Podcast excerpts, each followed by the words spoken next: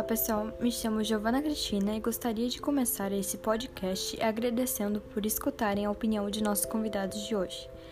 Nosso tema será o documentário e música conhecida como Amarelo, uma composição do cantor Emicida, que contou com a participação de Majur e de Pablo Vittar no videoclipe da música. Já o documentário, que pode ser assistido na Netflix, teve a participação de vários artistas. Nosso podcast contará com a participação das alunas Ana Beatriz Correia, Gisele da Silva, Jemima Azevedo e Lucas Pereira. Tanto o documentário quanto a música têm o intuito de exaltecer a cultura negra brasileira e mostrar os desafios que os negros enfrentam desde muito tempo. O documentário conta com temas como escravidão, apagamento da participação negra na história brasileira, a luta por igualdade e a cultura musical popular. O documentário foi dirigido por Fred uh, Ouro Preto e produzido por Evandro Fiotti. Com sua estreia no dia 8 de dezembro de 2020, a sua principal parceria foi com o Laboratório Fantasma.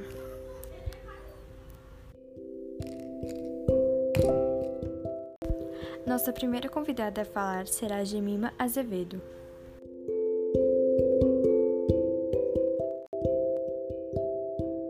Oi, oi, gente!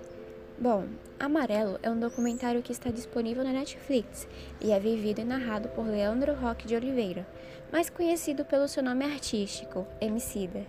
O documentário conta a história da cultura negra e diversas pessoas pretas cuja arte foi de certa forma tirada delas, pois elas não tiveram o reconhecimento por seu trabalho.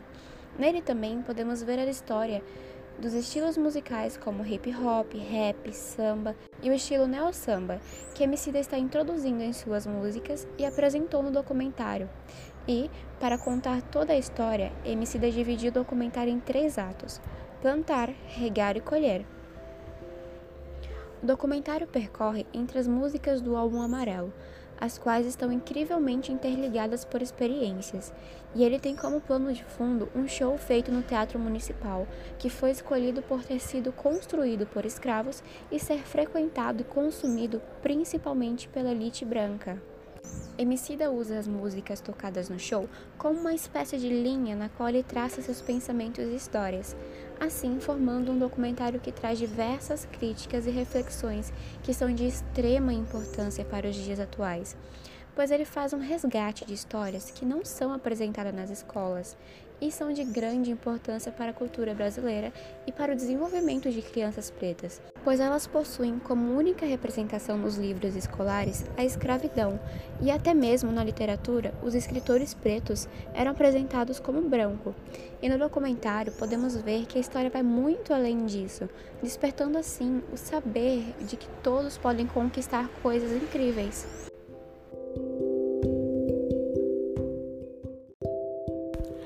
Ficamos agora com Lucas Pereira.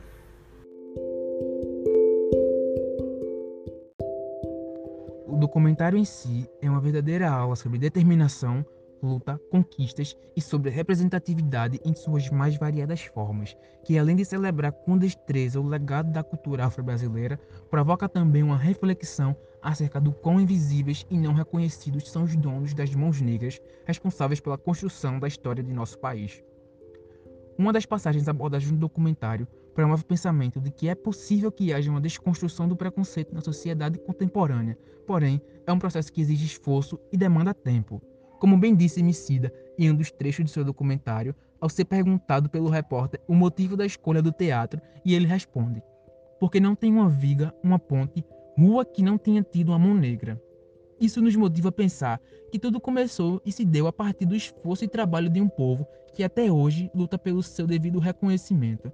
Outra passagem marcante no documentário, pronunciada pelo rapper, diz: Assim como o prisma decompõe a luz branca em muitas outras cores, eu gostaria de decompor o preconceito em muitas outras possibilidades unidas no amarelo. Essa abordagem nos remete a pensar de que é necessário abrir o mundo para novas perspectivas, somadas a outras possibilidades para alimentar a nossa diversidade.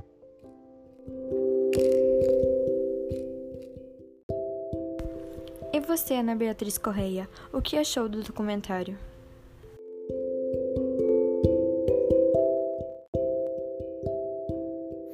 O documentário amarelo carrega um tema não apenas pertinente, mas muito urgente. Emicida apresenta com muita clareza e utilizando a linguagem acessível a profunda contribuição da comunidade negra na nossa cultura e na formação da identidade brasileira, transmitindo uma forte mensagem que clama a urgência do fim do preconceito para ontem. No Brasil, um dos tipos de preconceito mais frequente é o racismo.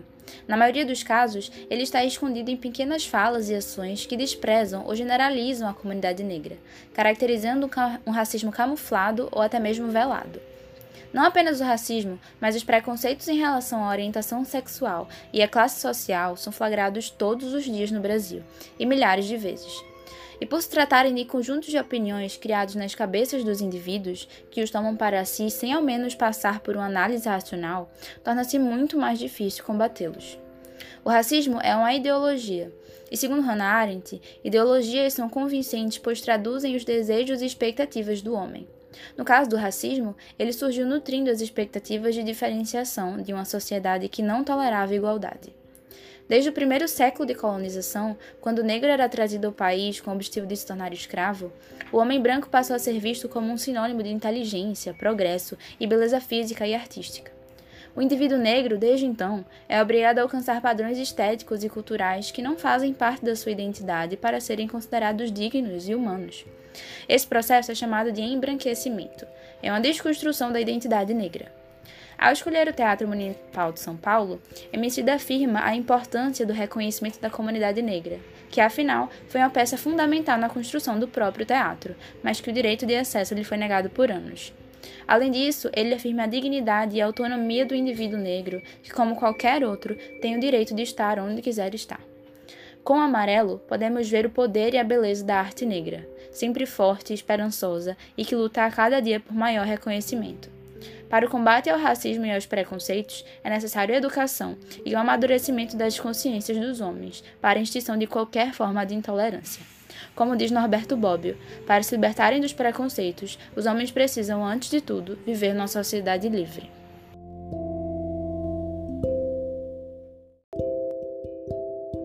Gisele, qual é a sua opinião sobre o racismo?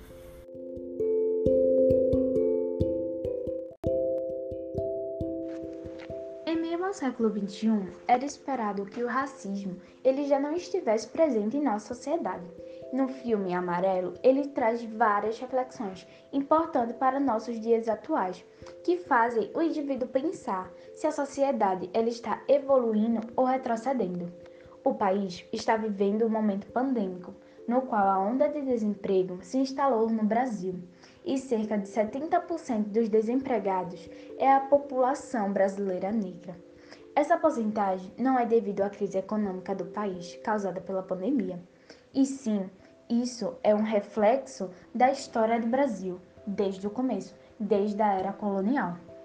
Muitas das vezes, as pessoas negras são vistas como pessoas incapazes de exercer alguma atividade com excelência, mesmo tendo um ótimo currículo, ótimas referências. A música Xibom Bom Bom, da década de 90, faz uma crítica forte em relação à desigualdade social. Em sua segunda estrofe, diz: Analisando essa cadeia hereditária, quero me livrar dessa situação precária, onde o rico cada vez fica mais rico e o pobre cada vez fica mais pobre. Essa crítica da década de 90 não é diferente da nossa atualidade.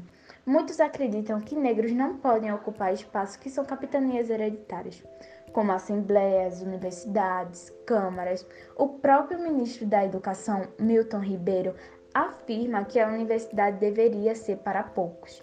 É comum o pensamento racista brasileiro, onde despreza completamente o protagonismo negro e a cultura afro-brasileira, mesmo estando presente em nossa história, em nossos lugares e alimentos. Por exemplo, o teatro, é, o Teatro Municipal de São Paulo foi construído a partir das mãos dos negros. A cultura afro-brasileira ela é muito rica, porém é bastante desvalorizada e criticada também por pessoas ignorantes, que muitas das vezes não sabem que o cuscuz, acarajé, moguzá, entre outros alimentos afro-brasileiros estão presentes em nosso dia a dia. Infelizmente, e ainda estão presentes pensamentos coloniais em nossa sociedade. Portanto, essa luta de igualdade de direito e a quebra desse ciclo precisa urgentemente ganhar mais força. Já dizia Wilson das Neves: um cigarro é fácil de quebrar, um maço já é difícil. Mantenham-se juntos. Essa luta não é só deles, é de todos nós. Bom, e esse foi o nosso podcast sobre o documentário Amarelo de Emicida. Muito obrigada por escutarem até aqui. Tchau, tchau!